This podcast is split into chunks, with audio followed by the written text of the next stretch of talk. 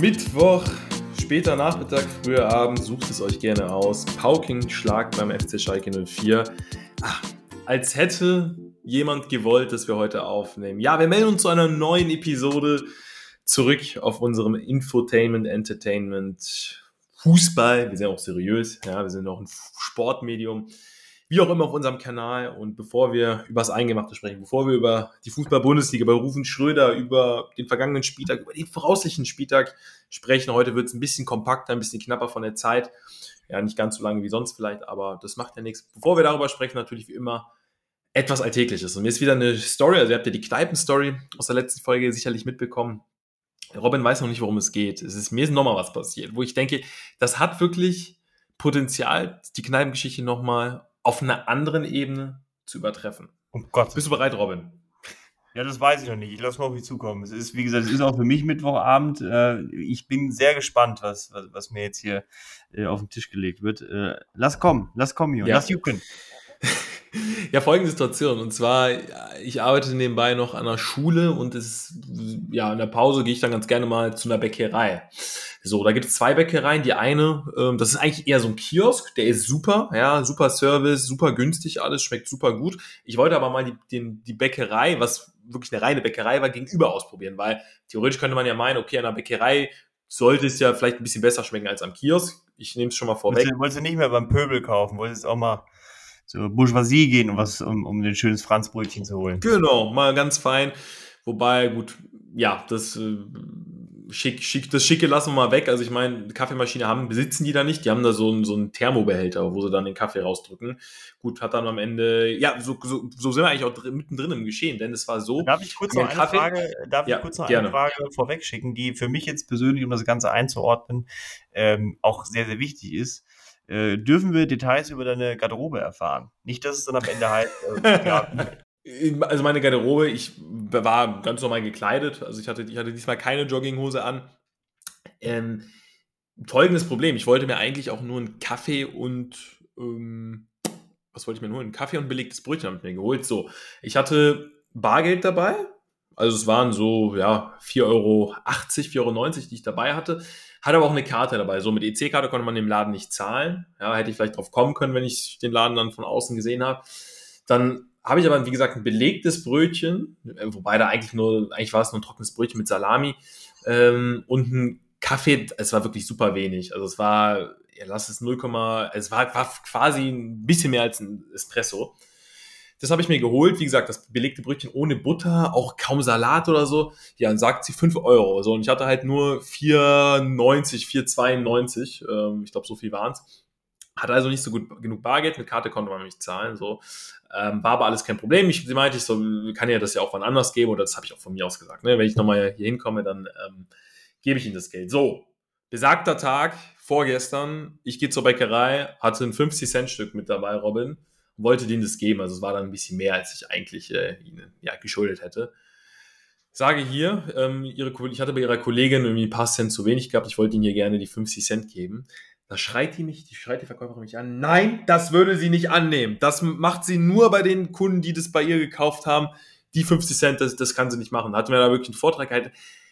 Und ich war völlig perplex. Also hat mich da auch wirklich quasi durchbeleidigt, weil ich ihr Geld geben wollte. Und die ja, die hat, mich dann die auch. Compliance, die hat Compliance-Verfahren am Arsch. Da, da, da brennt richtig die Sicherung schon bei ihr. Die hat da, der hat da also, schon mal Geld angenommen und seitdem ist sie. seitdem, seitdem muss sie jedes Mal in Mallorca da äh, wirklich in der Schinkenstraße schlafen und nicht mehr äh, schön am, am, am Wasser. Und da ist Compliance. Das, ist, das, das macht sie nicht mehr. Ja, auf jeden Fall, ja. Ich habe dann, hab dann auch weiter. Ich meine, äh, keine Ahnung. Es, es wird einen Grund haben. Also, um Gottes Willen will ich mich jetzt nicht hier über die Dame lustig machen. Es wird wahrscheinlich einen Grund haben, aber ich habe mich nur gefragt, welchen. Also hat sie mal irgendwie Falschgeld untergejubelt bekommen, aber dann, aber da, dann müsste ich mir ja nicht die Mühe machen und würde es ihr schenken, sondern könnte ich auch einfach, könnte ich auch einfach regulär damit bezahlen. Ähm, ich, ich fand es nur abfällig. Wenn du im Austausch von Falschgeld in die Bäckerei gehst, äh, da musst du aber ein paar Mal gehen. Also ich weiß jetzt nicht, wie groß der Betrag ist. Ich weiß, Falschgeld, weiß ich nicht, 20er sind es ja, glaube ich, immer im, im Durchschnitt. Die kriegst du ja am ehesten noch unter das Volk. Ähm, wobei andererseits äh, inflationär für 20 Euro kriegst du ja aktuell, was kriegst du da für ein Schokobrötchen und äh, die Bildzeitung und dann bist du ja schon bei 1980. Also das ist, also muss aber trotzdem ein paar Mal gehen, um das Geld zu waschen. Also die Frau, die Frau, die hat, da ist irgendein Schicksal. Du hast, das war irgendein Trigger. Du hast da irgendwie, hat dich gesehen und dachte, das ist Ailton. Von dem krieg ich noch, von dem, von dem krieg ich noch zwei Kaltmieten. Das kann es nicht sein. Ja, ja, also irgendwas, irgendwas, ich, ich fand es unfassbar spannend, aber sie wird also am Ende des Tages wird sie vielleicht auch einen guten Grund haben, nur einfach auch in dem Wissen, dass sie mir nicht genau erklärt, das ist, ist ja auch gar nicht im Recht, also, oder sie, sie, muss mir das ja auch gar nicht erklären, warum, ja, wenn sie das sagt, dann ist das so, ja. Ich weiß jetzt nicht, ich bin jetzt mir am überlegen, ob ich denen das Geld jetzt trotzdem geben soll, ich fand, man hätte es ein bisschen höflicher lösen können, vielleicht eine kleine Erklärung, aber ja, da war einfach Misstrauen, da hat es einfach nicht gestimmt in der Chemie. Und äh, ja, so ähm, ist so bekannt, was, äh, ob der Typ aus der Kneipe eine Frau hat. Ist vielleicht, vielleicht ist das da das, das, irgendeine Kartellscheiße geraten. Und wir sollten ganz dringend jetzt hier Anwälte einschalten, äh, damit uns der Podcast nicht abgenommen wird. Und äh, am Ende sind wir noch gestern bei einfach mal Luppen und ich habe nichts zu Luppen. Äh, das, also das kann fatal enden für uns. Ja, definitiv. Also das müssen, müssen, wir, müssen wir jetzt einfach mal überprüfen, da müssen wir einfach mal schauen, da müssen ein paar Tage vergehen und ähm, da müssen, muss das ein oder andere Gespräch geführt werden, wie auch ja, das ein oder andere Gespräch. Sache, es hätte eine Bäckerei in Steinhude gegeben, da wäre oh, ja. es völlig egal gewesen. Ja, da wäre es völlig egal gewesen, welchen Betrag, da, äh, welchen Betrag du dabei hättest und welcher aufgerufen wird. Da hätte man sich per Handschlag, hätte man sich verständigt und gesagt, pass auf, äh, ich mache einen Deckel, das kriegen wir alles hin. Gut, ja. in Köln scheint das nicht möglich zu sein. Ähm, weiß ich nicht. Weiß ich nicht. Es ist, es ist ein schwieriges Pflaster. Vielleicht war es auch äh, der Unmut über das letzte Spiel. Äh, das kann natürlich passieren, äh, wenn es am Freitag so eine Packung hagelt. Äh, und ja, oh, aber es ist natürlich trotzdem bitter. Ja, ja ich meine, Grüße gehen da raus an Bäckerei Pesala aus Steinhude und natürlich auch Bäckerei Pfeiffer aus dem Hamburg. Ich sag mal, Renate, ja, wenn du das hörst, die 50 Cent, die ich dir gegeben hätte, äh, ich weiß nicht, wir hätten am selben Abend wahrscheinlich noch äh, in vier Jahreszeiten Tango getanzt zusammen. Also. Man muss wirklich auch nochmal sagen, Fabrice und ich, wir haben natürlich auch äh, eine Geschichte mit Bäckereien. Ähm, es gab mal eine Arbeitsstätte, äh, an der habe ich stattgefunden. In unmittelbarer Nähe gab es eine Bäckerei und äh, wir hatten morgens tatsächlich wirklich unsere Routinen und ähm, es gab halt immer die Möglichkeit, in dieser Bäckerei morgens äh, einen schönen heißen Kaffee äh, zu erwerben. Und die gute Dame, die da hinterm Tresen stand, die auch eine der interessantesten Frisuren hatte, die, das hätte, das hätte, das, die Frisur hätte sich David Bowie nicht getraut, sag ich dir ganz ehrlich.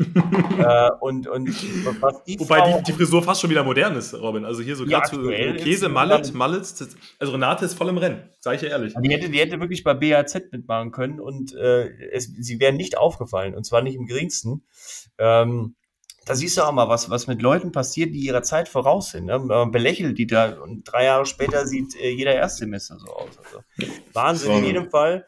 Ähm, diese Frau, äh, was die an der Kaffeemaschine abgerissen hat, ähm, und, und ich glaube, Fabrice, uns, äh, uns eint tatsächlich auch der Fakt, dass wir beide, beide keine Butter mögen. Das heißt, wenn wir zum Bäcker gehen und oh. es gibt da tausend belegte Brötchen, dann fragen wir meistens immer, ob wir explizit eins haben können, ohne dieses, dieses, dieses Schmiermittel, was wir drunter packen.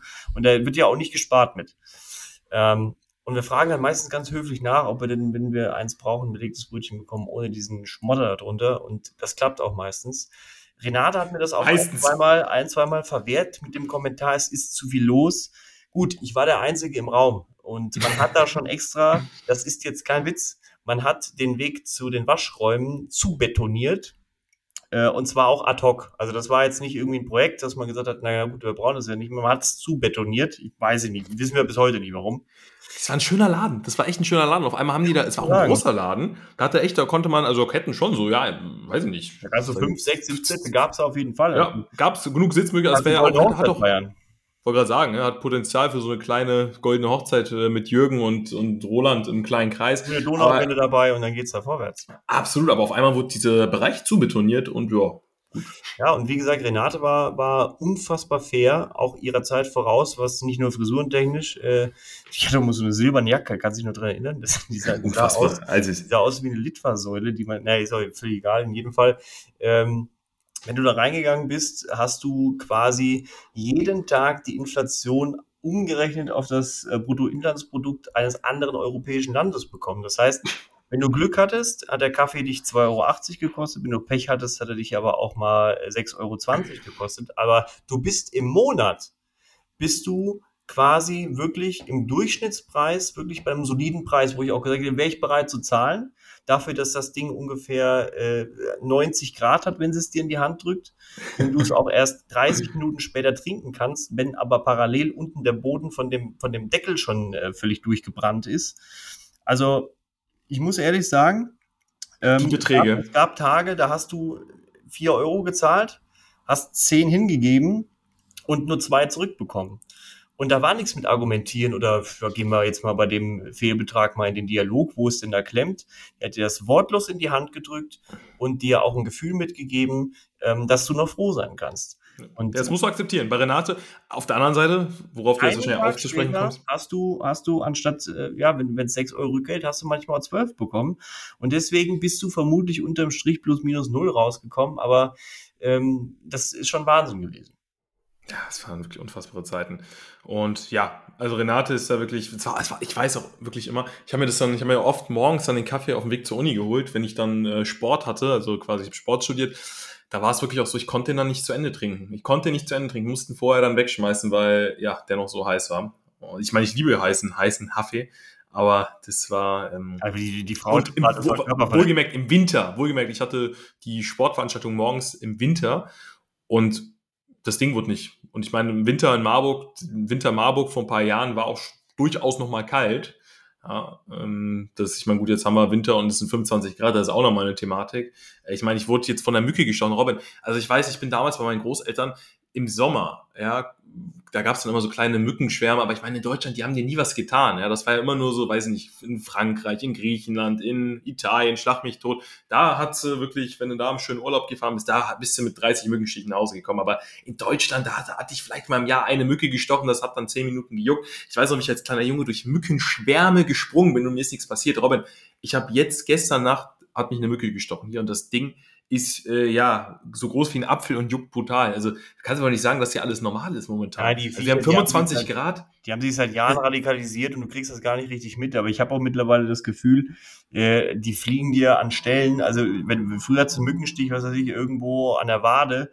Äh, mittlerweile wache ich auf, ja, und dann wäre ich froh, wenn es die Wade gewesen wäre. dann kannst ja auch nicht, kannst ja mittlerweile ganz nicht mehr auf offener Straße die überall da kratzen, äh, wo es dann tatsächlich am Ende auch juckt. Liebe Grüße auch an Lukas Podolski. Ähm, aber es ist natürlich am Ende des Tages eine Frechheit. Es ist eine Frechheit. Ja was da passiert. Es ist unfassbar. Also viel, viel zu erzählen, viel aus dem Alltag, aber Leute, viel zu besprechen gab es auch beim FC Schalke 04. Ja, Paukenschlag. Ruven Schröder verlässt Schalke mit sofortiger Wirkung. Ich habe es hier offen. Und also, ja, es, es, konnte ja nur der FC Schalke 04 sein. Sind gerade, also das ist ja wieder mal Slapstick pur. Gerade auf der Suche nach einem neuen Trainer. Es hapert so ein bisschen. Thomas Reis soll nach wie vor der Top-Kandidat sein bin ich so ein bisschen zwiegespalten. Auf der einen Seite denke ich mir, ja, auf der anderen Seite denke ich mir auch so, ja, Thomas Reis, den, irgendwo hast du den ja auch noch so sehr positiv in Erinnerung, äh, ja, was, was Bochum betrifft, ja, ich meine, was er in der ersten Saison geleistet hat mit dem VfL, überragend.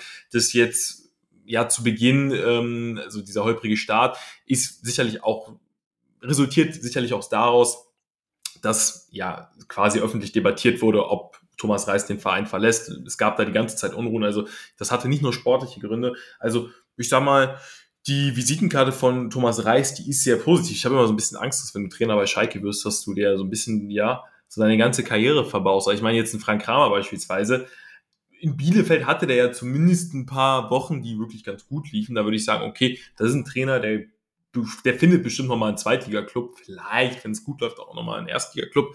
Äh, aber wer will denn jetzt noch Frank Kramer? Und ich habe immer so ein bisschen Angst, dass Thomas Reis jetzt vielleicht nicht das gleiche Schicksal ereilt, aber er sich so ein bisschen seine Karriere, also man hat, glaube ich, aktuell, deswegen hat ein Bruno dir beispielsweise auch abgesagt, ich glaube, du hast aktuell einfach auch mehr zu verlieren.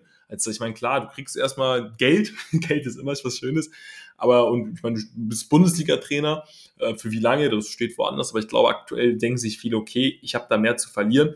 Am Ende des Tages denke ich, Thomas Reis, das ist wahrscheinlich aktuell die bestmögliche Lösung.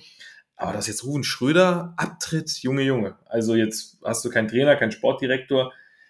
Es ist wirklich, es ist ein Chaos in dem Club und die müssen ja auch noch Fußball spielen. Also Fußball wird ja auch noch gespielt und nach Möglichkeit sollte man ja vor der WM noch ein paar Spiele gewinnen. Danach sieht es aktuell nicht unbedingt aus, Robin.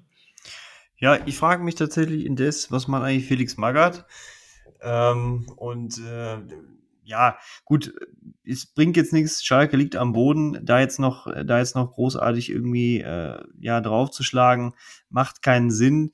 Äh, wir merken ja auch anhand dieser Entscheidungen, äh, das Vertrauen gegenüber Rufen Schröder war jetzt tatsächlich, glaube ich, auch nicht mehr das Größte. Man kann ihm aber auch grundsätzlich keinen Vorwurf machen. Ich muss ehrlich sagen, wir haben schon viel darüber referiert. Ich glaube aber, dass Schalke an sich selber nicht damit gerechnet hat, direkt wieder aufzusteigen. Also eventuell war das natürlich ein Plan intern, dass man gesagt hat, wir wollen so schnell wie möglich wieder in die erste Liga. Aber ähm, dass man dann doch direkt wieder aufsteigt, damit hat man vielleicht gar nicht gerechnet, weil ja schon auch ein, der Umbruch sehr deutlich war, das Team sich äh, komplett geändert hat. Ähm, und jetzt ist man wieder in der Bundesliga, merkt dann, okay, wir werden definitiv den schwächsten Kader haben oder einen der schwächsten Kader haben und werden individuell außer Salazar auch nicht viel auf die Party mitbringen können. Und äh, da kann man Rufen Schröder jetzt grundsätzlich keinen Vorwurf machen.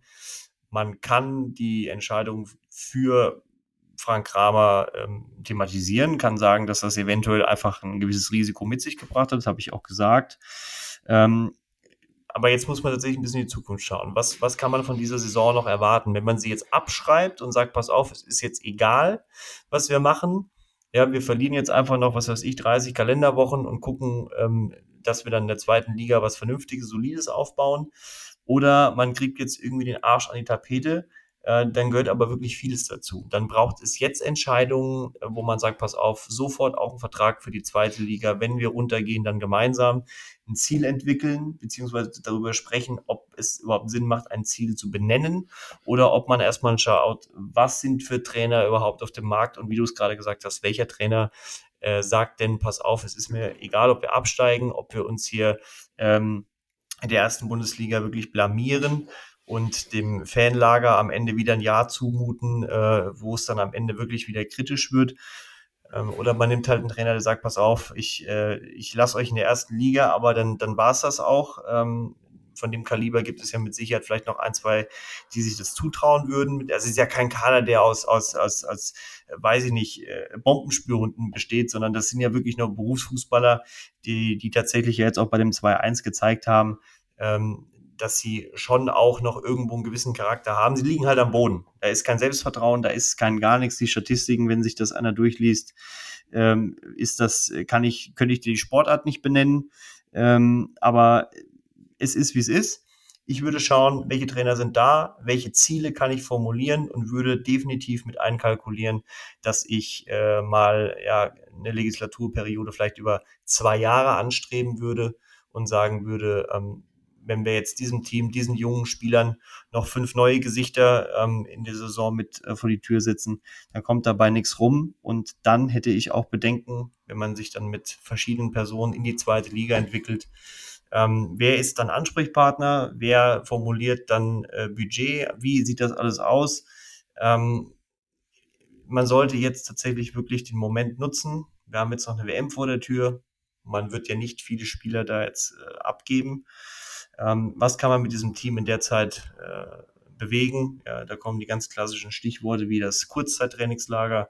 Äh, da kannst du ja mal wunderbar nach Bambeya fliegen oder sonstiges. Ähm, aber man sollte jetzt gucken, was ist auf dem Markt, was ist finanzierbar, was bleibt vielleicht länger als zwei Jahre, ein, anderthalb Jahre. Ich meine, viel länger bleibt gerade kein Bundesliga-Trainer, aber ähm, das wären für mich jetzt die Knackpunkte, die wichtig sind. Und die sportliche Kompetenz sollte über allem stehen und vielleicht eben nicht ein Name oder eine Spielidee oder die Projektion auf zwei, drei, vier Spieler, ähm, sondern wirklich nur kollektiv, was sind wir in der Lage, die nächsten, ja, bis Spieltag 34 zu leiden. Wenn das zwei Dinge sind, dann musst du diese zwei Dinge durchdrücken bis zum geht nicht mehr. Ja. Ja, es ist ja ein Scherbenhaufen bei FC Schalke 04. Ich meine, sie liegen am Boden da jetzt noch großartig. Da, wo Ruven Schröder weggeht, wird es danach besser. Also man sieht es ja auch an Mainz. Vielleicht ist das. Nein, aber das ist natürlich ein, ich glaube, Ruven Schröder kam in Mainz, war am Ende auch sehr unglückliche Situation. Mainz lag ja schadlos auf dem Boden. Äh, eigentlich eine vergleichbare Situation wie Schalke. Ähm, und Mainz hat sich dann halt in kürzester Zeit wegentwickelt. Und damals hat man auch gesagt, Mainz hat jetzt nicht den Kader, äh, der dann am Ende das Ergebnis mit Bo Svensson ähm, automatisch äh, ja, auf den Tisch gelegt hätte. Also wer weiß, was es mit dem ganzen Umfeld macht. Vielleicht entsteht dir tatsächlich auch irgendwas äh, Positives daraus, weil viel schlimmer kann es ja an sich auch nicht mehr werden. Du bist letzter, du hast quasi jetzt schon so ein bisschen den Anschluss zu den, zu den, äh, zu den Nicht-Abstiegsplätzen verloren, weil bei den Gegnern, die in den nächsten Wochen kommen, äh, das sind alles Mentalitätsmonster, so wie sie sind, mit Bremen, mit Mainz. Ähm, ja, da wird es tatsächlich schon kompakt. Ja, ja, es gibt auch so zwei Lager, habe ich jetzt ein bisschen rausgehört. Es gibt die einen, die halt wirklich Ruven Schröder den Vorwurf machen und sagen, ey, hör mal, lieber Ruven, wer billig kauft, kauft doppelt, ja. Ähm, das, also ein Transfer ist die Maya Yoshida beispielsweise. Man muss ja mal gucken. Die Innenverteidigung bei Schalke bestand in Liga 2 aus Malik Tiao, der jetzt bei Mailand eine gar nicht mal so schlechte Rolle spielt, und aus, ähm, wie heißt er, Ito, nee, nicht Ito, von, äh, von, von Borussia Mönchengladbach. Ist es Ito? Ich, ich komme immer mit, ähm, mit, auf jeden Fall der Innenverteidiger von Borussia Mönchengladbach, der gerade ausfällt, der aber überragende erste fünf oder sechs Spiele gemacht hat. Daraus bestand die Zweitliga-Innenverteidigung. So, und Maya Yoshida und jetzt haben sie ja gut diesen Sepp Vandenberg noch geholt, der sich irgendwie direkt verletzt hat. Und dann, ja, haben sie ja eigentlich nur Kaminski, dann Greimel, der aber auch kaum Spiele gemacht hat. Also sie haben eigentlich nur B- und C-Lösungen da in der Innenverteidigung rumlaufen. Also da haben sie wirklich, ist vermasselt. Und auch vorne jetzt ein Mollet beispielsweise, der jetzt getroffen hat, der hat die ersten zehn Spieltage quasi keine Rolle gespielt. Also wie, wieso braucht es so lange, um zu erkennen, dass der ganz gut am Ball ist? Und auch generell, ja, dann hat man Kraus beispielsweise und Kral, zwei junge Spieler geholt, die, wo man im ersten Moment, glaube ich, auch geglaubt hat, okay, das könnte vielleicht auch so eine neue Schalker DNA werden. Dann hat man vorne aber wiederum dann Terodde und Polter, wo man einfach von vornherein weiß, die beiden können nicht zusammen spielen. Das wird nicht funktionieren. Ja, und auch ein Tirode wird dir keine 30 Tore in der Bundesliga spielen, äh, schießen. Ja, das sollte auch allen klar sein. Also es ist einfach sehr wild. Also ich, ich glaube, und das wenig Geld, ja, aber wenn du das Ganze mit Konzept, mit einem guten, oder es, es braucht ja gar kein überragendes Konzept, aber mit einem guten, durchstrukturierten Konzept angehst, einfach die Spieler holst, du schaust, welches System du spielen willst, und dann holst du eben diese Spieler, wie Union Berlin es macht. Ja, Union Berlin ist das Paradebeispiel, ich weiß, aber du guckst einfach, welche Spieler eben in diesem System funktionieren können. Ziel ist Klassenerhalt. Dann holst du dir eben Spieler, die dieses Ziel erreichen können. Ja, und, und wenn du, weiß ich nicht, den dreckigsten Fußball des Universums spielst, aber am Ende dann eben ja zwei Teams hinter dir sind und dich, weiß ich nicht, im letzten Relegationsspiel, im Relegationsrückspiel dann irgendwie rettest, ich glaube, da sind alle Schalker-Fans zufrieden. Aber ja, ist natürlich auf der anderen Seite kann man auch sagen, okay, im Nachhinein ist man immer schlauer. Rufen Schröder, das war, ne, ich meine, er ist aufgestiegen mit dem FC Schalke 04 das war eben auch irgendwie eine undankbare Situation, in der er war. Auf der anderen Seite wusste er auch irgendwo, worauf er sich einlässt. Also es sind so zwei Lager. Hinterher ist man immer schlauer. Wenn jetzt ein paar Spieler da eingeschlagen wären, dann wäre Rufen Schröder jetzt der Held. Aber gut, so ist es eben im Sport. Ja, wir können ja auch immer nur das bewerten. Das vergessen auch viele, die dann sagen, ja, aber wenn es so und so gewesen wäre, ja. Aber am Ende des Tages können wir auch nur das bewerten, was wir gerade sehen. Und ich weiß nicht, also bestimmt ein Tom Kraus, der, der, der macht, der spielt wirklich ganz, ganz solide und ein Kral, ja, die können bestimmt Fußball spielen, aber dennoch, die Mannschaft ist einfach sehr wild, sehr konfus zusammengestellt worden. Dann das mit Kramer, ja, was eben ein dicker Patzer war, den sich irgendwo auch Ruben Schröder, ähm, ja, oder der, der auf die Kappe eben von Ruben Schröder geht.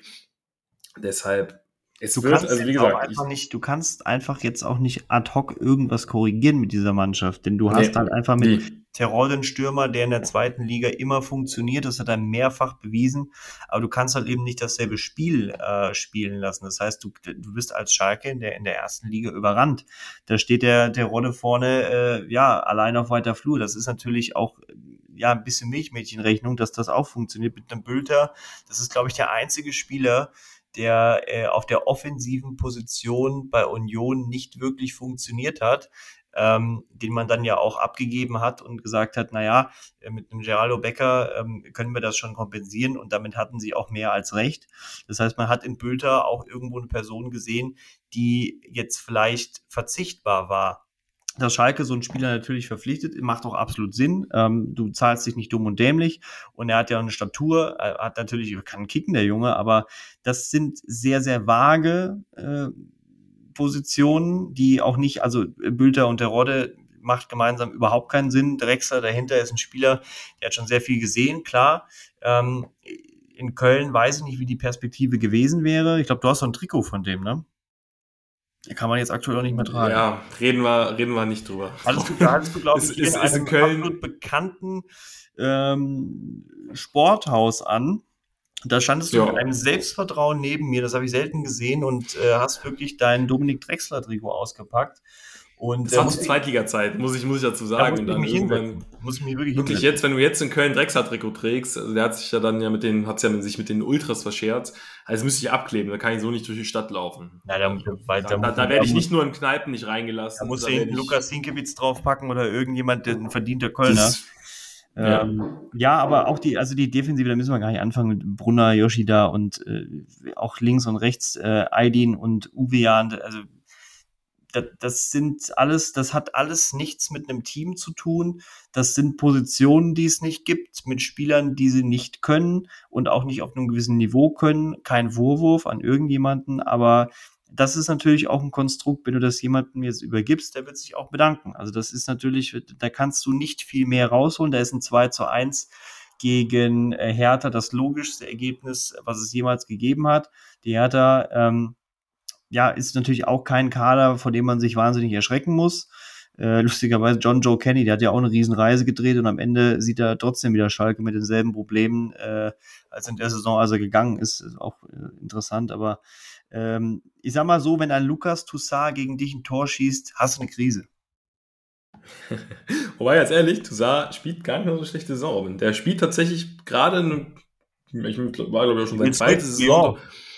Aber ja, genau. ja, aber ich glaube, Toussaint hat jetzt auch erkannt, okay, ähm, wenn ich irgendwann nochmal, weiß ich nicht, anderweitig Fuß fassen möchte, muss ich langsam irgendwie anfangen, weil das war ja wirklich grott. Ja, war es ein oder zwei Saisons bei Hertha, ich weiß nicht, aber zwei.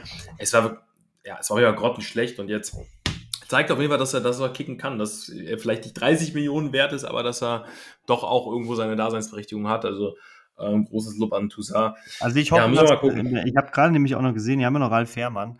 Ähm, ich hoffe wirklich sehr, dass äh, Ralf Fährmann, der glaube ich sich mehr als äh, mehr als deutlich zu Schalke bekannt hat und auch, äh, glaube ich, so nach wie vor einer der Kapitäne in der, in der Kabine ist, äh, dem vertraut wird und der für junge Spieler mit Sicherheit eine Identifikationsfigur ist. Ich hoffe, dass er vielleicht jetzt in den nächsten Wochen das Team irgendwie äh, ein bisschen beieinander halten kann, weil ihm traue ich es in jedem Fall zu. Ich glaube, der hat schon die eine oder andere Phase erlebt in seinem Leben, die ähm, ja nicht ganz so erfreulich war, dafür aber auch Phasen erlebt, die wirklich sehr, sehr erfolgreich waren. Äh, und deshalb hoffe ich, Gebe ich dir, Ralf Fährmann gebe so ich dir einerseits recht, gebe ich dir einerseits recht, auf der anderen Seite, also, ähm, das hab, wurde jetzt nämlich auch schon geschrieben, dass Fährmann Schwolo wohl, der jetzt wirklich unglücklich, also mehrfach jetzt schon eine unglückliche Figur abgegeben hat, dass Fährmann wohl Schwolo vielleicht äh, ablöst.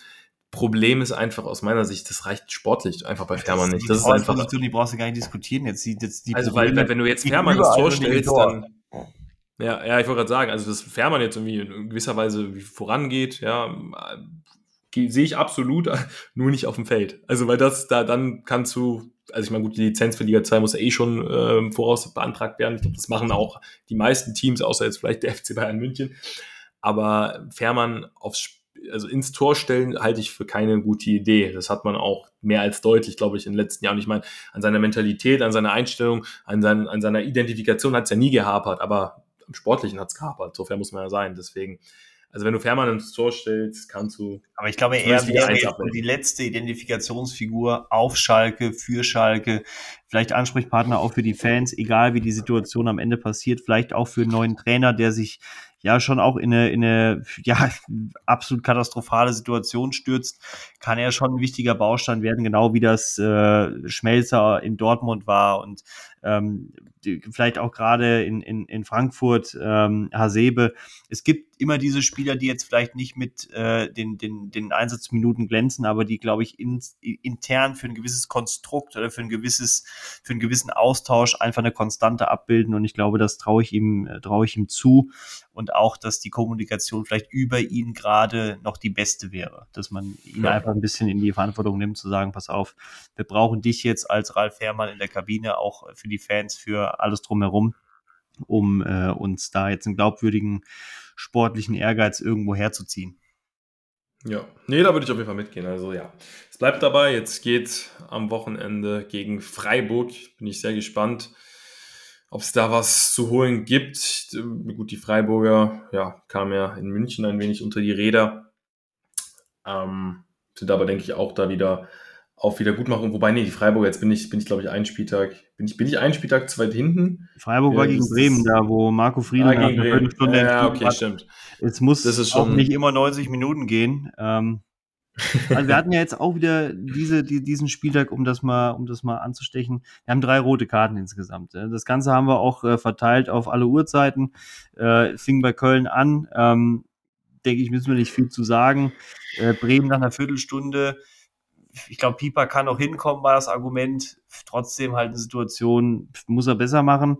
Ähm, und wenn du, glaube ich, 75 äh, Minuten gegen, gegen äh, Freiburg spielen musst, äh, mit einem Mann weniger, ist ein 2 zu 0 fast ein Kompliment an Bremen, weil auch Aufstieger, weil äh, natürlich Freiburg auch eine gewisse Form hat.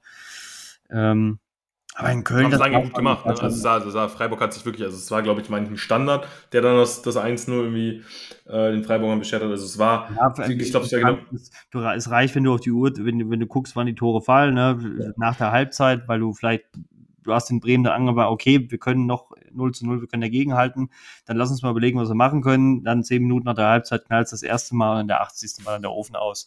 Und äh, dann ist das, ist, wie gesagt, finde ich das eine, noch eine gute Leistung von Bremen im Rahmen ja, der Möglichkeiten. Aber was war denn in Köln los? Was, also, Fabrik, oh, ja. du bist also vor Ort, äh, Bäckereien können das bezeugen. Was ist in Köln los gewesen? Das war, das war saftig. Ja, das ist, das ist so ein bisschen der FC diese Saison. Also es ist irgendwie nicht mehr so diese Konstanz. Also ich meine, die Punkteausbeute ist ja nach wie vor wirklich gut. Ja, nur aus Köln, ich sagen. Ich meine, generell der Punkteschnitt der Teams, also ich meine, mit was für einem Tempo auch die Mainzer punkten oder mit was für einer Konstanz. Also es ist schon sehr ausgeglichen. Also ist, Köln kann da wirklich sich glücklich schätzen, dass sie schon so viele Punkte geholt haben und trotzdem nur Platz 10, also das finde ich, und ich meine dahinter, also man, man, muss ja schon auch immer noch so mit dem Auge nach, nach, nach unten gucken. Aber das hat Steffen Baumgart auch irgendwie so ein bisschen, ja, fast schon ironisch zusammengefasst. Die eine Woche sind wir die Helden, die nächste wieder die Deppen. Ja, die Wahrheit liegt wahrscheinlich irgendwo in der Mitte. Also es ist, die Kölner in dieser Saison haben immer so, so zwei Gesichter und das kann sich auch auf einzelne Spiele übertragen. Jetzt beispielsweise gegen Augsburg, das war phasenweise auch grottenschlecht. Am Ende haben sie das Spiel gewonnen, da redet dann keiner mehr drüber. Aber ja, meint so unter die Räder zu kommen, ja, gut, klar, rote Karte, da ist das Spiel dann eigentlich auch schon fast schon vorbei. Ja, egal. Ich meine, so das Positive, das habe ich mir so nach dem Spiel gedacht, okay, es gibt, sind ja auch nur drei Punkte für Mainz. Ich glaube, das ist so noch die schönste Erkenntnis. Es sind auch nur drei Punkte, gutes Torverhältnis. Das leidet jetzt ein bisschen runter, aber Mainz kriegt dafür auch nur drei Punkte und der FC kriegt keinen Punkt. Das wäre bei einer 1-0-Niederlage, ja, das ist jetzt, ich, ihr seht, also ich werfe jetzt nicht mit komplizierten mathematischen Formeln um mich, aber bei einem 1, bei einer 1-0-Niederlage in der Nachspielzeit wäre Köln da de facto mit der gleichen Ausbeute rausgegangen. Deswegen was sagst so du betrachte Luca, ich das. Was sagst du zu Luca Kilian? Also das ist jetzt, glaube ich, seine dritte rote. Ähm, Genie und Wahnsinn. Ist der, ist der Junge, ist der Junge etwas überambitioniert? Ich meine, das ist natürlich auch, wenn du so einen Trainer hast, dann willst du natürlich auch, dann willst du Einfluss auf das Spiel haben. Auch als individuelle Person in dem Spiel, auch mit der Taktik, die dir vorgegeben worden ist. Du willst natürlich maximal Einfluss nehmen. Jetzt ist es natürlich so, er ist ein körperlicher Junge, der kann dagegenhalten, aber ich meine, in der 28. Minute, das ist, damit tust du dann Köln auch Gelb-Rot vor allem. Fallen. Also, ja, ja, eben. Und ich, ich wollte gerade sagen, es ist ja nicht glattrose Gelb-Rot nach einer halben Stunde. Nicht mal. ja. Ja, das, das ist, ist ja, nee, das ist ein junger Kerl. Ne? Also der muss natürlich ja. auch noch viel lernen, aber ähm, ist das, das ist, das ist so ein bisschen Risiko, was, was, was Baumgart vielleicht irgendwie auch hat? Dass er junge Spieler hat, die dann vielleicht ja. äh, ein bisschen zu hart Definitiv. sich noch nicht dieses Bundesliga ähm, ja, noch nicht so reif sind. Ja, definitiv. Also ich sag mal, Hübers und Kilian sind generell zwei Innenverteidiger. Hübers ist auf jeden Fall ein bisschen abgezockter geworden, wobei da auch ein paar unglückliche Spiele mit dabei waren, aber er hat sich in der letzten Saison unfassbar gut entwickelt. Also anfangs war das wirklich sehr Harakiri und er ist sehr viel ruhiger am Ball geworden. Ich meine, Zweikampfführung war bei ihm ja sowieso immer stark, aber auch gerade im Aufbauspiel wirklich, die, diese Unsicherheit die ist weg bei ihm oder beziehungsweise kommt eben nicht mehr so häufig vor. Bei Kilian vielleicht noch ein bisschen mehr Schwankungen, generell würde ich aber sagen, Kilian hat ein unfassbares Potenzial. Das ist wirklich auch einer, Baumgart hat wirklich keinen Witz, als, als sie ihn geholt haben, gesagt, ist für mich der beste deutsche Innenverteidiger. Hat natürlich ein bisschen mit übertrieben. Aber Kilian hat wirklich Spiele dabei, wo du denkst, wow, in einem, spätestens einem Jahr ist er in der Nationalmannschaft, wo der wird mittelfristig. Und ich, ich glaube auch dran. Ich glaube wirklich dran, dass Kilian eines Tages Nationalspieler werden kann, wenn er natürlich, und jetzt kommt eben dieser Punkt, sein Niveau einfach konstant hält. Weil bei Kilian hast du auf drei überragende Spiele folgt halt immer ja, so ein Spiel, ein schwächeres Spiel. Und er hat noch viele Fehler in seinem Spiel. Es erinnert mich so ein bisschen an Bella Kotschap, der, ähm, bei dem es ähnlich war, der auch eigentlich, ja, ein Großteil des Spiels immer überragend gespielt hat, dann kleine Patzer drin hat und jetzt in dieser Saison bei Southampton äh, überragend spielt und ja, prompt Nationalspieler. Und Kian ist sogar vom Spielertyp, von der Spielanlage ähnlich, ne? auch ne, stämmig, groß gewachsen, hat, ja, hatte noch so seine Probleme im Aufbauspiel, aber auch Bella Kotschap hat sich da ja unfassbar weiterentwickelt. Und da kann Kian hin. Also Kian ist für mich wirklich, ja, hat ein Riesenpotenzial, hat auch schon super viele überragende Spiele gemacht den ersten FC Köln, muss eben an seiner Konstanz arbeiten. Aber ja, ich meine, ich glaube, dass es auch solche Spiele sind in Ordnung. Man sagt ja immer so, so schön Lernprozess, ja, die aus der gelb-roten Karte würde er was lernen. So pauschal würde ich es nicht unbedingt formulieren. Also es das heißt nicht immer nur, weil du gelb-rot siehst, dass du dann auch was lernst. Ich hoffe aber, dass er was daraus lernt und er kann. Es ist auf jeden Fall möglich, ne, unter einem Steffen Baumgart, unter der Anleitung eines Steffen Baumgart, dass ihm sowas eben seltener passiert. Hängt vielleicht auch ein bisschen mit der Spielphilosophie von Steffen Baumgart, das wäre jetzt mein letzter Punkt. Die ist eben sehr, ja, Baumgart hält halt sehr an seinem System fest. Und das System ist nicht, ist eben nicht irgendwie, wir machen mal ruhig, wir stellen uns hinten rein, sondern das ist eben sehr risikoorientiert. Und das kann eben wirklich zur Folge haben, dass wenn du dir dann, äh, wenn du hoch stehst, ne, den Ball verlierst, dass dir dann eben sowas passiert, dass du dann eben ja quasi letzter Mann bist oder eben ein taktisches Foul begehen musst und dann siehst du halt ganz schnell zweimal gelb. Also es sind mehrere unglückliche Faktoren am Ende des Tages. Kilian äh, hoffentlich daraus lernen, muss an seiner Konstanz arbeiten. Hübers auch. Ja, also Timo Hübers hat auch noch Schwankungen in seinem Spiel, aber beide, ja, ne, haben wirklich, ähm, sind große Schritte gegangen in, den letzten, in der letzten Saison, in dieser Saison. Und so steht der FC noch ja, ne, solide da. Müssen natürlich aufpassen, dass sie nicht in so eine also dass sich nicht einrichtet. Also ich hoffe natürlich, dass sich äh, die positiven Ergebnisse wieder so ein bisschen manifestieren werden. Ja, ähm, ich hoffe eben nicht, dass es, ich habe so ein bisschen Angst, dass es vielleicht mal zwei, drei Niederlagen am Stück hagelt und sich das dann irgendwie so ein bisschen manifestiert, also dass sich so eine Abwärtsspirale irgendwie so einschleicht. Da habe ich mir mal so ein bisschen Angst und weiß glaube, irgendwie nicht so, wie die Mannschaft darauf reagieren würde. Ich, ich glaube, du hast absolut recht damit. Also das Entwicklungspotenzial sieht man ja bei Köln eigentlich Woche für Woche. Also du hast halt es ist da fast egal, welcher Gegner kommt. Du weißt nie genau, was du bekommst. Und du hast gesehen, unfassbare Leistung gegen Dortmund. Ähm, dann gibt's aber auch mal ein 5 zu 2 gegen Gladbach. Ähm, was man jetzt natürlich sagen kann, allein wenn man sich die letzten drei Spiele anguckt, davon haben sie jetzt eins gewonnen, auch gegen Augsburg, äh, 3 zu 2, haben sie aber insgesamt jetzt in drei Spielen zwölf Gegentore bekommen. Das ist schon ähm, es fallen gerade wirklich in den Spieltagen sehr, sehr viele Tore. Ja, wir sind auch noch in so einer Phase der Liga, wo sich die Dinge jetzt so peu à peu rauskristallisieren.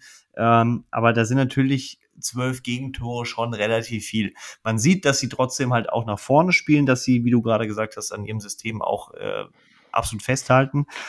Natürlich muss man jetzt aber irgendwie auch schauen, ähm, sowohl Gladbach hat jetzt auch in den anderen Spielen gezeigt, dass jetzt sie nicht mit, mit einer Überform um die Ecke kommen und äh, auch zwei Gegentore gegen Augsburg, auch wenn die gerade einen guten Lauf haben. Ähm, muss man natürlich schauen, dass man jetzt grundsätzlich in Köln hinten irgendwie die Hütte auch wieder ein bisschen dichter bekommt, weil du einfach einen überragenden Keeper hast hinten drin, äh, den musst du nutzen und du brauchst auch eine Viererkette davor jetzt langsam auch ähm, ja, ein bisschen mehr Zugriff. Ja, diese Tore, die fallen einfach noch ein bisschen zu leicht jetzt, aber ich mache mir da bei Köln keine großartigen Sorgen, weil ich einfach, ich sehe da zu viele Punkte, die ähm, wirklich unfassbar lange gedauert haben, bis sie erarbeitet waren und an denen Baumgart auch wirklich festhalten möchte. Ähm, und deshalb mache ich mir da bei Köln keine Sorgen. Aber ich will jetzt im nächsten Spiel, also ein Gegentor würde ich noch erlauben. Ähm, sobald ein zweites fällt, setze ich mir ins Auto, fahre nach Köln. Sofort. Dann stellen wir dich auf, ja. Stichwort äh, Gegentor bzw. rote Karte. Also da, das ist auch, also dass eine rote Karte so einen krassen Einfluss auf ein Dreien, ich meine Augsburg gegen Leipzig, ihr habt sicherlich mitbekommen. Das war natürlich auch eine Sache, also gut, es war auch eine gelb-rote Karte in dem Fall, nach einer Rudelbildung. Aber dass die Leipziger da nochmal zurückkommen, muss man ehrlich sagen, ich habe schon, ich habe schon viele, ich habe schon viel dummen Quatsch gesehen. Sondern da waren, äh, und, und ich, ich unterstütze einen Verein mit allen Mitteln, die mir zur Verfügung stehen, die ähm, auch ein Spieler übrigens, äh, ich meine exakt diesen Spieler, Franck Ribéry. Ähm, ich wünsche dir einen, einen wundervollen, äh, ja, Karriere-Spätsommer, möchte ich fast sagen, weil ich glaube, der Kenne ich, kenn ich nicht, habe ich noch nie was von gehört. Ja, es ist, ist ein Kicker, der hat äh, tatsächlich nur den Weltfußball geprägt. Den kannst du übersehen, das ist kein Problem. Äh, okay, nee, ich ja. wünsche ihm natürlich alles Gute jetzt. Ich glaube, er hat gesagt, das Knie macht es nicht mehr mit. Ähm, und freue mich dann, weil ich glaube, er wird dem Fußball noch sehr, sehr lange erhalten bleiben. Und äh, ich glaube, an der Säbener Straße würde man sich sehr freuen. Ähm, ich glaube, sein Parkplatz ist freigehalten worden, wenn er denn dann doch äh, ganz schnell nach Hause kommt. Also Frank, wenn du das hörst, bitte komm nach Hause. Ähm, Eine Wasser, was ist das? ja, ich habe gemacht fünf Jahre mehr. Das werde ich mal im Leben vergessen, steht da auf dem Balkon. Äh, hat diese Bade, nee, ich glaube, ein Robben hat diese Bayern-Badekappe auf und äh, er sagt, ich habe gemacht fünf Jahre mehr. Ähm, das, wenn ich das irgendwann mal zu irgendeinem Arbeitspapier bei mir sage, äh, dann habe ich alles geschafft. Nein, aber er, er, hat beispielsweise auch mal rote Karten bekommen, wo ich gesagt hätte. Ey, ich wollte gerade sagen, also wie du jetzt von Ribery die Überleitung auf Jago schaffst, Robin, das, ganz du, da hast du wirklich was, das ist sehr ambitioniert. Das, das ich alles umarmen. Ich wollte nur sagen, dass er auch immer mal ein Kandidat war für eine Rudelbildung, für äh, eine Hand, wo sie vielleicht irgendwie jetzt nicht zu einer standardisierten Begrüßung hingehört, aber ähm, was Jago da macht bei einer 3-0-Führung. Ja, taktisches Foul ist alles in Ordnung, dass äh, Xaver Schlager nicht die beste Laune hat. Ähm, war Stimmt, klar. Es war ein Eim, es war ein Eim, ja, ich kann es vergessen. Und, hat beides dann, direkt hintereinander dann bekommen. Doch, da bleibt doch cool. Ich hätte ihm noch drei Finger gezeigt, um ihm klar zu machen, wie es ja. gerade steht. Ähm, und äh, dann, dann wäre es auch, auch okay gewesen, aber auf den Quatsch reinzufallen, ist natürlich damit, also Augsburg ist schon, die Entwicklung ist schon da, äh, brutaler Trainer, Enrico Maaßen, also super Arbeit. Die drei Dinger erstmal so reinzuarbeiten, das waren ja jetzt auch keine Tore. Der hat irgendwie was, Robin, irgendwie hat er was in seinem Anzug da auch immer. Ich weiß nicht, irgendwie, also ich finde, also wirklich super Trainer, leistet da eine super Arbeit und ist auch nicht ganz fair, wenn ich jetzt irgendwie auf so das Optische, auf den Kleidungsstil gehe, aber wir sind ja, wir sind ja Infotainment. Aber irgendwie, ich finde zum einen, ah, passt das überhaupt nicht so? Also irgendwie sieht das irgendwie so ein bisschen komisch aus immer, so ein bisschen rausgewachsen. Vielleicht wisst ihr, was ich meine. Irgendwie hat er so nicht. Frisur, der hat so eine Playmobil-Frisur. Ja, irgendwie, aber sie irgendwie. Sieht so ein bisschen aus, sieht aus wie so Sozialarbeiter aus den Jugendclubs 2007. Ich hätte, ich hätte jetzt Schlagersänger gesagt, aber ja, gut, oh, vielleicht. Oh, auch sehr gut, sehr gut. Oh. Ja, das passt auch sehr gut. Der könnte so eine Statistenrolle haben bei den Ehrlich Brothers. Das könnte so, dass der, dass der vielleicht auf der Bühne mal ein bisschen aushilft.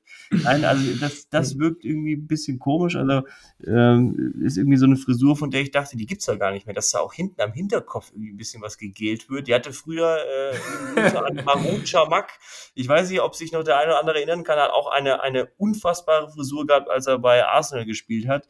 Äh, aber ich glaube, die, die, Frisur lässt das Ganze so ein bisschen zwielichtig. Das riecht, das riecht schon fast nach Rosamunde Pilcher oder hier so, so jemand, der so einen Staatsanwalt bei Polizeiruf spielt. So in die Richtung geht das. das ist wirklich, ja, irgendwie, irgendwie irgendwo da. So ein bisschen Retro, ein bisschen, ein bisschen Schlager, ein bisschen Staatsanwalt. Nee, aber nichtsdestotrotz, vor dem Spiel hätten die Augsburger das 3-3 sicherlich unterschrieben, aber so ist natürlich ein unfassbar unglücklicher Spielverlauf. Ja, gut, ab der 72., äh, genau, 66. gab es die Gelb-Rote für Jago. Und dann ja 89. Beziehungsweise ja, die, ich meine, das, das 3 zu 1, dass das fällt, okay, aber dann in 89. und 90. Ich meine, das, das 3, das 3, 3, 4 direkt im Anschluss das maximal bitte. Und das hatte vielleicht auch mehr, ja, das war vielleicht auch mehr psychologischer Faktor als jetzt wirklich die, die Unterzahl. Man hat es aber, aber, wirklich auch, man hat es dann aber auch gespürt. Also das, das, dieses 3-3, die rote Karte, das, das, lag so ein bisschen in der Luft, dass wenn, wenn ein 3-1 wäre, also entweder spielen die das wirklich knüppelhart runter, es geht 3-0 aus, auch mit einem Mann weniger, oder es endet bei 3-3, im schlimmsten Fall 4-3. Ähm, also wie du sagst, ne, wenn sie wenn sie vorher gesagt haben 3-3 mit einmal weniger, alles klar, aber so wie natürlich dann irgendwie ähm, das Drehbuch geschrieben war, ist es natürlich extrem ärgerlich. Aber trotzdem, ich bin, ich bin nur wirklich, habe ich mit Augsburg äh, immer wieder mal so, ja, eine Meinungsverschiedenheit gehabt. Aber ich muss ehrlich sagen, ich glaube, Enrico Maaßen ist einer der Trainer, äh, bei dem wir uns mit Sicherheit einen ähnlichen Weg vorstellen könnten wie bei Julian Nagelsmann das vielleicht am Anfang der Fall war. Wenn er so weiterarbeitet, ist es, glaube ich, äh, ein Top-Trainer für die Bundesliga. Ähm, und da dürfen wir uns, glaube ich, noch auf einiges freuen. Und um Augsburg müssen wir uns dieses Jahr auch weniger Sorgen machen, als äh, das in Guter Kader auch, oder? Also jetzt mal, Robin, jetzt kannst du auch mal sagen, oder? Augsburg hat für mich einen guten Kader in dieser Saison. Mit Berisha vorne, guten Hahn ist jetzt verletzt, aber ja, auch den Lipovic ist, ist halt ein extrem cleverer Transfer, weil der Typ ist taktisch so gut ausgebildet bei, äh, bei Freiburg, hat mit hat verschiedenste Stürmerkollegen dabei gehabt, ob das ein Soloy war, ob das ein Petersen ist, er hat viel gesehen. Extrem cleverer Transfer für ein Team, was nun wirklich echt vorne extreme Probleme hatte in den letzten Jahren. Ähm, wahnsinnig clever. Und Berisha, ich glaube, die beiden verstehen sich auch extrem gut privat. Ähm, wahnsinnig clevere Transfers. Ja. ja, also können wir festhalten, Augsburg dürfte dieses Jahr ähm, hoffentlich, ich ja, ich halte es ja mal ganz gut mit den Augsburgern, weniger mit dem Abstieg zu tun haben. Und ja, Enrico Maaßen, von dem werden wir sicherlich noch einiges hören in Zukunft. Um die Folge jetzt mal so zum Ende zu bringen, wollten wir nochmal ja über die vielleicht größte Überraschung des Spieltages sprechen. Bochum gegen Union passt ja auch ganz gut rein. Ja, Thomas Reis war eben auch schon Thema. Der ja, schaut sicherlich auch mal noch nur einem Auge jetzt zum VfL nach Bochum. Aber ja, Union, ja, zweite Saisonniederlage. Die Bochumer, jetzt sowohl Frankfurt als auch Union geschlagen. Ich glaube, also beides Teams, ich meine, die Frankfurter haben auch souverän jetzt wie ein Gladbach gewonnen. Also die Frankfurter eigentlich auch so ein bisschen das Team der Stunde aktuell. Aber die Bochumer zu Hause, so langsam, ja, knüpfen sie an die letzte oder können sie an die letzte Saison ab, äh, anknüpfen. Ich meine, da haben sie ja auch nicht jedes Spiel gewonnen, da haben sie auch immer mal wieder Phasen gehabt, wo es nicht gut lief. Aber dann waren dann auch immer wieder so Spiele dabei, wie beispielsweise gegen die Bayern, wo eben keiner mit gerechnet hat. Und deswegen sind sie in der Liga geblieben und das sah wirklich gut aus. Also den Spielzug da mit Antwi Ajay und Gerrit Holtmann, dann, ich glaube, das war zum 2 oder zum 2 zu 1, ich habe es jetzt gerade gar nicht mehr im Kopf. Den, den, kann man sich das ein oder andere Mal auf jeden Fall nochmal anschauen. Also ich denke mal, da wird es auf jeden Fall die ein oder andere Pokémon-Karte für Gerrit Holtmann nach dem Spiel gegeben haben. Also wenn man sich, wenn man sich wirklich anschaut, äh, dieser Spielzug alleine zeigt, was Bochum für ein Potenzial hat. Also äh, unabhängig, wann dieser Spielzug im Spiel passiert, ob das jetzt äh, noch vor der Halbzeit ist, ob das irgendwann zum Ende ist, ähm, Union Berlin sowas von aus den Zweikämpfen zu nehmen, das ist ja Wahnsinn. Das ist ja wirklich Wahnsinn. Da sind viele, glaube ich, in der aktuellen Saison beinahe alle äh, gescheitert. Und äh, Bochum hat das einfach clever gemacht und hat äh, Union gezwungen, mehr Ballbesitz zu haben. Und dann gewinnst du das Spiel auch am Ende des Tages. Ganz einfach. Ähm, weil die Statistiken sind annähernd gleich. Da ist, das ist äh, 337 Pässe, 379 Pässe. Äh, da war viel Langholz dabei, äh, ohne das gesehen zu haben. Ähm, weißt du, dass äh, ja bei insgesamt knapp 700 Pässen im ganzen Spiel, das war nicht der ganz rote Teppich, aber ich bin umso glücklicher, auch Manuel Riemann, der glaube ich äh, ja vor, vor ein paar Wochen noch negativ aufgefallen ist mit einer Äußerung im Training, ähm, ist jetzt wieder genau da, wo er hin will, dass man ihn für sportliche Dinge bewertet. Und deswegen bin ich einfach wahnsinnig glücklich, äh, dass man äh, in einer Liga zu Hause ist, wo der Letzte noch den Ersten schlagen kann. Und äh, ja, es auch tatsächlich äh, ein, ein, Spiel war, wo man gesagt hat, das ist einfach geil zu gucken. Das ist ein richtig geiler Kick. Ähm, und die Spieler haben es definitiv verstanden, äh, dass es jetzt in Bochum auch langsam zeitlich knapp wird man muss jetzt punkten. Man hat mit Schalke noch jemanden, äh, der gerade auch äh, ja keine Punkte einstreichen wird. Das heißt, äh, so ein Spiel kann, glaube ich, mit der Kastropper Straße ganz schön viel machen. Also da äh, verspreche ich mir viel. Klar, für Bochum wird es diese Saison, die zweite Saison in der Bundesliga ähm, ist, ist, ist brutal hart. Äh, du darfst nicht viele Fehler machen, du darfst nicht viel nachdenken und schon gar nicht äh, auf den entscheidenden äh, Positionen Spieler abgeben. Haben sie so jetzt in der Form nicht gemacht, aber mit Bella Kotschap und Leitsch ist das natürlich äh, ja eine sehr, sehr schwere zweite Saison, wenn du quasi das Herzstück vor Riemann ersetzen musst. Äh, und Toto Lusila ist jetzt auch nicht mehr der Jüngste. Ähm, ich glaube, er hat gemacht zwei Jahre länger, äh, um das hier in den, in den Ribéry-Part zu packen. Ähm, ich mache mir immer noch Sorgen, aber in dem Spiel konnte ich einfach wirklich genießen, was man fußballerisch von, von, von Bochum da gesehen hat. Genau das will ich sehen. Wirklich mhm. Gras fressen bis zum geht nicht mehr, aber am Ende auch mal ein Tor rausspielen, wo man sagt, äh, Chapeau. Ja. ja, Polder, der ja auch in der letzten Saison wirklich noch wichtige Tore markiert hat. Ah ja, ich hatte auch immer so ein bisschen Angst, dass die DNA, diese Aufstiegs-DNA, beziehungsweise der Kern ja, der Mannschaft da so ein bisschen wegbricht. Und mit Bella Kotschap und Light waren das eben zwei unfassbare Säulen. Man hat ja wirklich gesehen, an der Defensive oder in der Defensive hat es gehapert. Aber ja, ich meine, du hast eben auch noch wichtige Spieler, die eben diese DNA repräsentieren mit einem Gamboa, mit einem Lucia, mit ja jetzt eben auch neu dazugewonnenen, einem Stöger, Förster, Hofmann, also hast du wirklich auch Spieler. Ja, Antwia J und, Fußball spielen und äh, Tutu, auch äh, Hoffmann. Sowieso. Sind ja, sind ja alles auch noch Spieler, ähm, die, die äh, unfassbares Potenzial haben. Also da, klar, Hoffmann. Hoffmann zum ersten Mal in der Bundesliga, ja, ich meine. Ist natürlich so ein bisschen Pendant zu Terodde. Terodde kennt zwar die, die erste Bundesliga, aber ja, ein ähnlicher Spielertyp. Das wird mit Sicherheit noch ein bisschen dauern, aber das kann schon jemand werden für vielleicht die, die langen Bälle vorne rein. Hm, ja, für, ähm, ja, spielerisch, spielerisch ist er vor allem stärker als Terodde, das mag ich an ihm. Also hat ja wirklich ja, in Karlsruhe wirklich der hat, der hat, der, ich meine, der ist riesig groß, aber er hat auf dem Karlsruhe tatsächlich auch mal auf der, also er war quasi so ein, ein stürmender Zehner, der hat wirklich, äh, der hat, hat eine Technik für seine Größe. Ja, ja, deswegen, deswegen, also es ist Hätte wirklich, also wenn der jetzt, ja, ja, absolut eins zu eins, ne? wir sind quasi Geschwister, auch optisch, ja, und jeder, der was anderes behauptet, dem unterstelle ich Rassismus. Nein, aber ähm, so, viel, so viel, so viel zum VfL Bochum. Ich bin da jetzt auch wirklich optimistisch und einfach auch mit der Gewissheit, glaube ich, dass man die Eintracht geschlagen hat, dass man Union geschlagen hat. Das sind Teams von oben und das wird der, wird dem Bochum ein Selbstbewusstsein verleihen. Und ich meine, punktetechnisch, ja, sind sie ja sowieso da jetzt wieder voll im Rennen. Ja, der Abstand ist nicht allzu groß. Natürlich, ne, also der Druck sollte trotzdem noch oder die Spannung sollte trotzdem noch oben gehalten werden. Also ähm, dem Bochumer muss bewusst sein, dass sie dieses Pensum in jedem Spiel bringen müssen, aber davon bin ich überzeugt. Sie sind auch wirklich sehr, sehr gut eingestellt aktuell und ja, da müssen wir uns über die Bochumer keine Sorgen machen, aber würde ich auch sagen, Robin, blicken wir ganz entspannt jetzt auf den kommenden Spieltag. Da gibt es auch wieder einige interessante Partien. Ähm, es ist ja, einfach, es sind jetzt noch vier Wochen bis zu WM. Ist dir das einfach, also das geht emotional aktuell komplett an mir vorbei. Ja, ähm, ist mir egal. Also ich leugne die, ich leugne die, nee, Robin, es gibt keine WM. Ich weiß nicht, weiß nee, ist, also ich meine, das ist ja in aller Munde. Ganz ehrlich, also leugnen ist ja in den letzten Jahren ganz cool geworden. Da mache ich das jetzt auch einfach mal. ja, auch mal an den Stellen, wo es nicht ganz so weh tut. Ne? Wenn, wenn jemand ja. sagt, pass auf. Äh, ich bin WM-Leugner. Ja, ich bin, ich bin dann von Herzen WM-Leugner.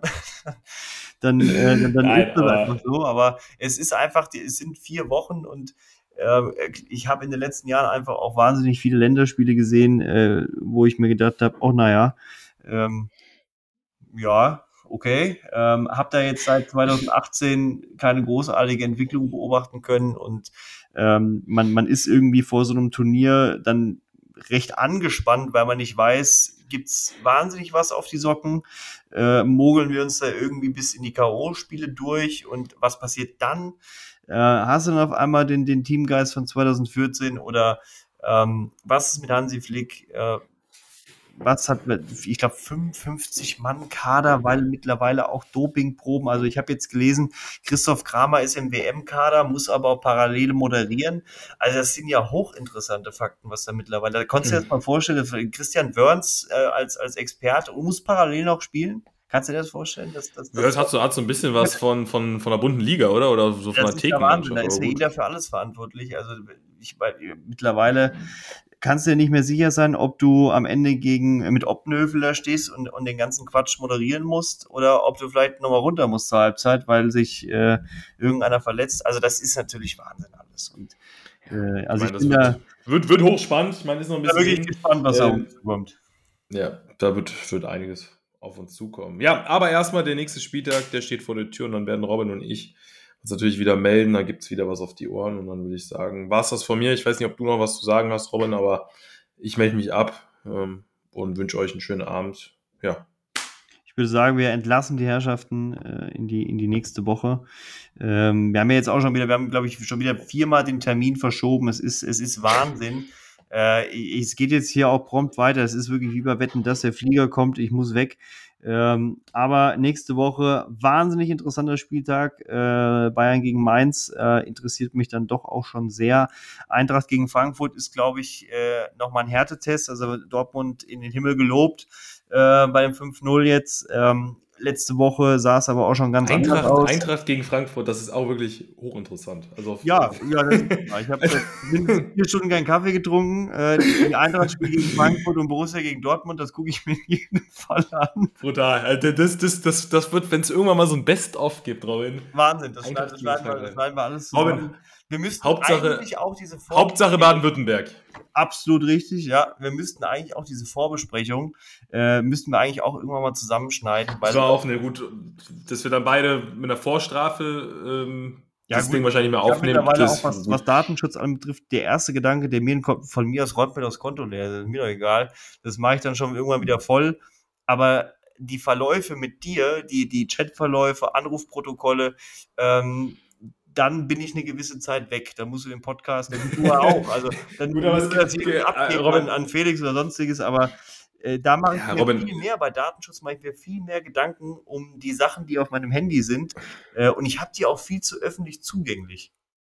Gut, ich sag mal, Robin, ganz ehrlich, ähm, zur Not gibt es auch das eine oder andere Land, wo du dann untertauchen kannst. Aber wenn es soweit ist, kümmern, wir- kümmern wir uns darum. Das würde ich sagen. In dem Sinne, liebe Grüße an Jan Martin. In dem Sinne, Mach so weiter. Und äh, hätte der nicht eigentlich auch das Geld auf Schalke? Aber ist jetzt ein anderes Thema. Ähm, ist ein anderes Thema, Leute. Ich nächste würde Woche werden wir sagen, das intensivieren.